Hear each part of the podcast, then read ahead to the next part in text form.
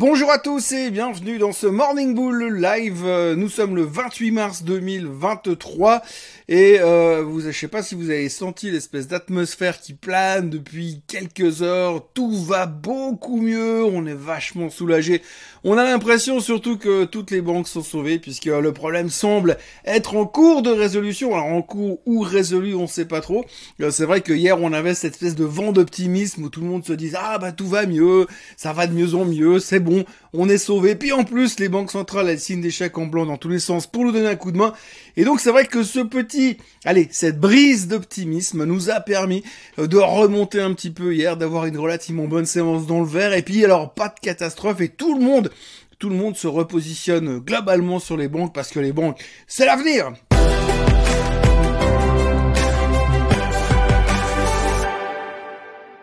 Donc la première chose qu'il faut retenir, c'est qu'en ce lundi matin, et oui, on en a parlé hier, la Deutsche Bank est toujours vivante. Alors vous savez, euh, il y a des facilités de paiement entre les banques centrales et euh, entre elles, elles peuvent s'emprunter de l'argent parmi. On s'autorise à penser dans les milieux autorisés qu'il y aurait eu un gros emprunt qui aurait été fait aux États-Unis par une banque européenne, une, banque centrale européenne. On donne pas de nom, mais euh, il se pourrait que globalement les rumeurs disent que ça pourrait être potentiellement les Allemands qui auraient été empruntés un peu d'argent juste au cas où il y avait besoin pour soutenir une banque chez eux. Mais on n'est pas sûr. Hein. Enfin, pour l'instant, peu importe. Ce qu'il faut retenir, c'est que les nouvelles vont vers le mieux, puisque hier, on a eu l'annonce de la journée le rachat du cadavre de SVB par euh, la euh, First Citizen Bank. Alors la First Citizen Bank, bien sûr, vous savez pas ce que c'est, vous la connaissez pas, vous avez jamais entendu parler, mais enfin bon, c'est une grosse banque régionale qui est basée en Caroline du Nord, qui a donc racheté les restes, les actifs de SVB pour euh, je sais plus, 25 cents à la casse. En gros, ça veut dire qu'ils ont racheté pas cher, un peu comme une banque suisse qui a racheté une autre banque suisse l'autre jour, grosso modo, à un prix complètement dérisoire. Ils ont racheté la boîte, donc du coup, bah, ils vont pouvoir euh, reconstruire sur ce qui reste, que les choses positives.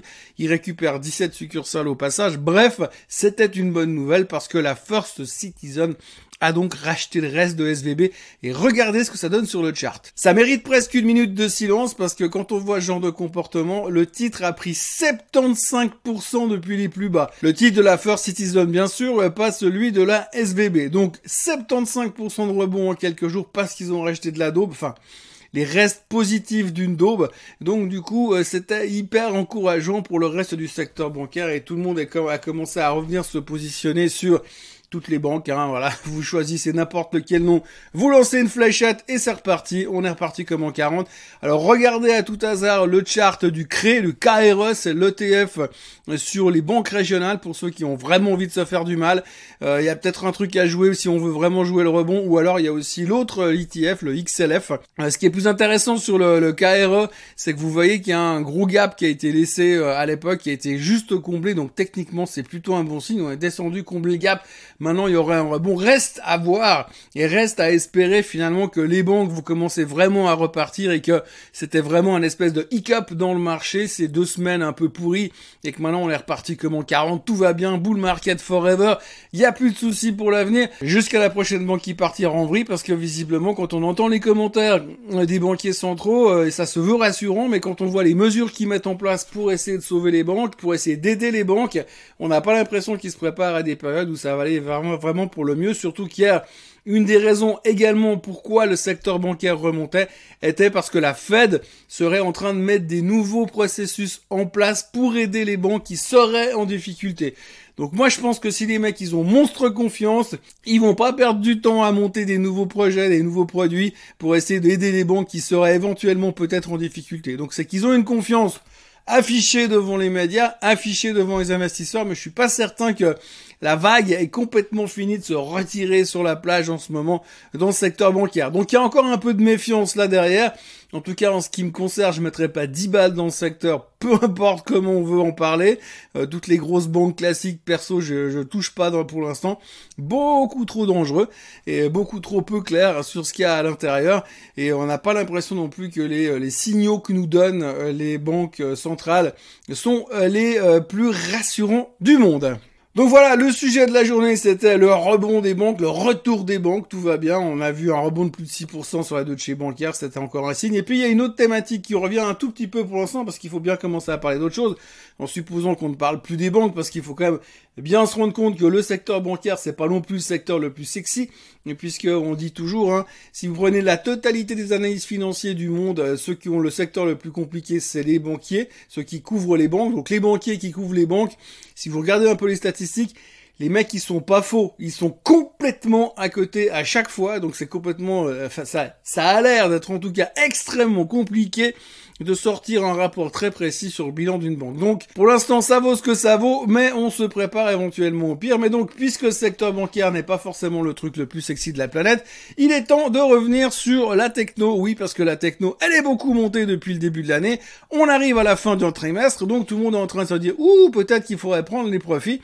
Alors c'est vrai que c'est une question qu'on peut se poser. Si vous regardez les graphiques de boîtes comme Microsoft par exemple, ou comme Apple par exemple, eh bien les deux ont littéralement explosé ces derniers temps, euh, puisque les deux ont pris 27% depuis le début de l'année. Et là on commence à dire ouais peut-être que c'est un peu trop monté quand même. D'ailleurs hier on avait le COO, le Chief Operating Officer de Apple, qui a vendu pour 30 euh, millions de dollars d'actions Apple euh, justement hier. Donc on voit que les gens ils se disent bon bah à ce niveau-là je peux quand même prendre quelques profits. Puis il y avait un truc qui est assez intéressant c'est qu'aujourd'hui, si vous regardez un petit peu la pondération du S&P 500, eh bien Apple et Microsoft représentent 25% de l'indice AL2. Hein. Donc deux actions, ça représente 25% d'un indice de 500 titres. Ça s'appelle un tout petit déséquilibre et je suis pas sûr que ce soit hyper sain pour le marché. Mais enfin, on en parle beaucoup ces temps et on voit quand même que quand on regarde les charts, on est quand même un peu overextended, comme on dit en, en, anglais, un peu tendu et que ça va être quand même difficile de casser à la hausse, à moins qu'il se passe un miracle dans l'économie, mais ça paraît quand même peu clair. Ça paraît peu clair et peu évident puisqu'on a quand même beaucoup, beaucoup de gens qui continuent à venir parler dans les médias. Alors c'est des experts, c'est des stratèges. On a eu le stratège de Morgan Stanley, on a eu le stratège de JP Morgan qui sont hier. Les deux, ils ont une vision hyper négative des prochains mois et des prochaines semaines. Hein. Correction sur le marché de l'immobilier, correction sur le marché de l'immobilier commercial. Euh, bref, inflation euh, qui va ralentir, oui, mais récession qui va arriver. Bref, que des choses qui sont très très moches à venir. Et puis alors hier, on a eu Monsieur euh, Jeremy Siegel qui est venu tirer à boulet rouge sur la Fed en disant qu'ils avaient rien compris, que c'est pas comme ça que fonctionnait l'économie, que c'est pas en montant les taux euh, dans une période où les banques sont en difficulté que ça allait, ça allait résoudre le problème. Il estime que maintenant, par rapport au dernier move de la Fed, donc ces 25 euh, points de base qui ont été montés la semaine dernière, c'est clairement, on va en direction, on a déclenché le signal de la récession, on est dans une phase de de resserrement exagéré selon lui, ce qui voudrait dire que normalement on devrait être 75 points de base plus bas pour essayer d'équilibrer le, la douce mesure entre l'inflation et l'effondrement des banques. Enfin, lui, il pense que la récession, c'est plus une question. Il estime surtout que ce que fait la Fed, que ce que dit la Fed, et que les, les, les chiffres que la Fed publie, eh bien, ils sont même pas compris par les gens de la Fed eux-mêmes.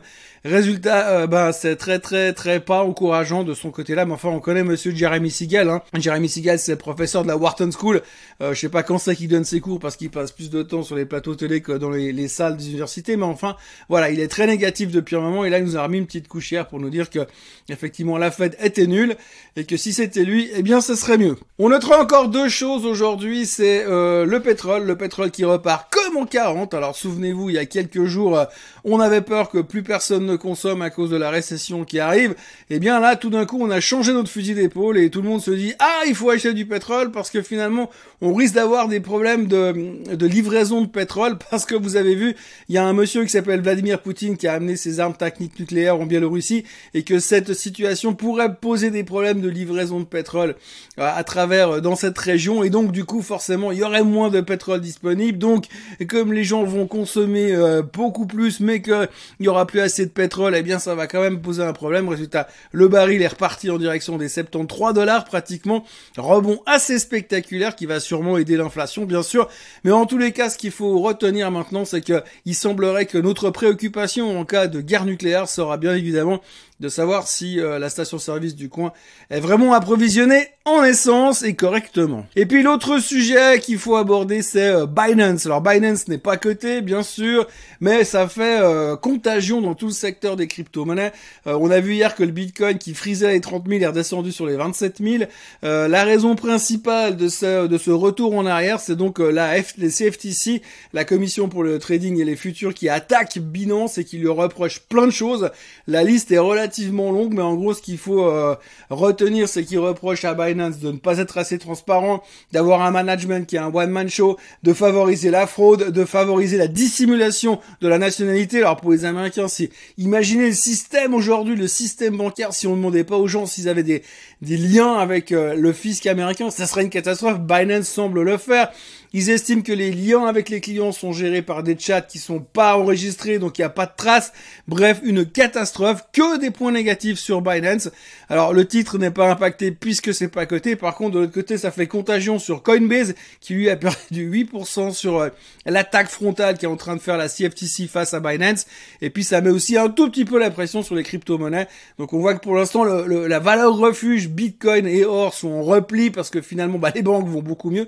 Mais à côté de ça, il y a encore deux trois problèmes qui traînent dans le secteur crypto puisque maintenant après l'effondrement de FTX cette année, eh bien on s'en prend à Binance et euh, ça laisse pas forcément augurer grand chose de très très bon quand on voit euh, le niveau et l'agressivité euh, des accusations. Donc ce sera une affaire à suivre attentivement ces prochains temps. Et puis à noter aussi, euh, c'est assez rare pour être signalé, Novartis qui a pris quasiment 8% hier après des bons résultats pour un de leurs médicaments contre le cancer du sein qui s'appelle le Kisqali qui éviterait les, les, rechutes dans cette maladie et donc le titre a littéralement explosé, 7,7% de hausse ensuite, 8% de hausse à New York hier. Alors faites attention parce que souvenez-vous quand même que Novartis est un titre qui se traite dans un range. Et quand vous regardez là où on est dans le range, eh ben ce sera bientôt l'occasion de prendre les profits pour ceux qui en ont ou de commencer à repartir à la baisse dans quelques jours si on arrive en direction des 84-85 dollars euh, francs suisses pardon.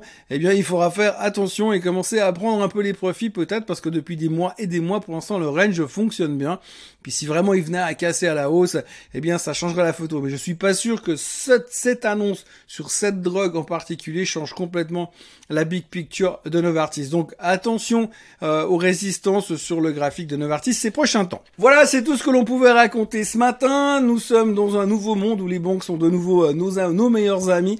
Tout va bien dans le secteur bancaire jusqu'à maintenant. Et puis même si ça allait mal, de toute façon c'est pas grave parce que les banques centrales seront là pour nous aider. D'ici là, n'oubliez pas de vous abonner à la chaîne Swissquote en français, de liker cette vidéo et de revenir me voir demain matin à la même heure et au même endroit pour voir s'il n'y a pas une banque qui est partie en vrille entre deux. Passez une excellente journée, profitez bien et à demain. Bye bye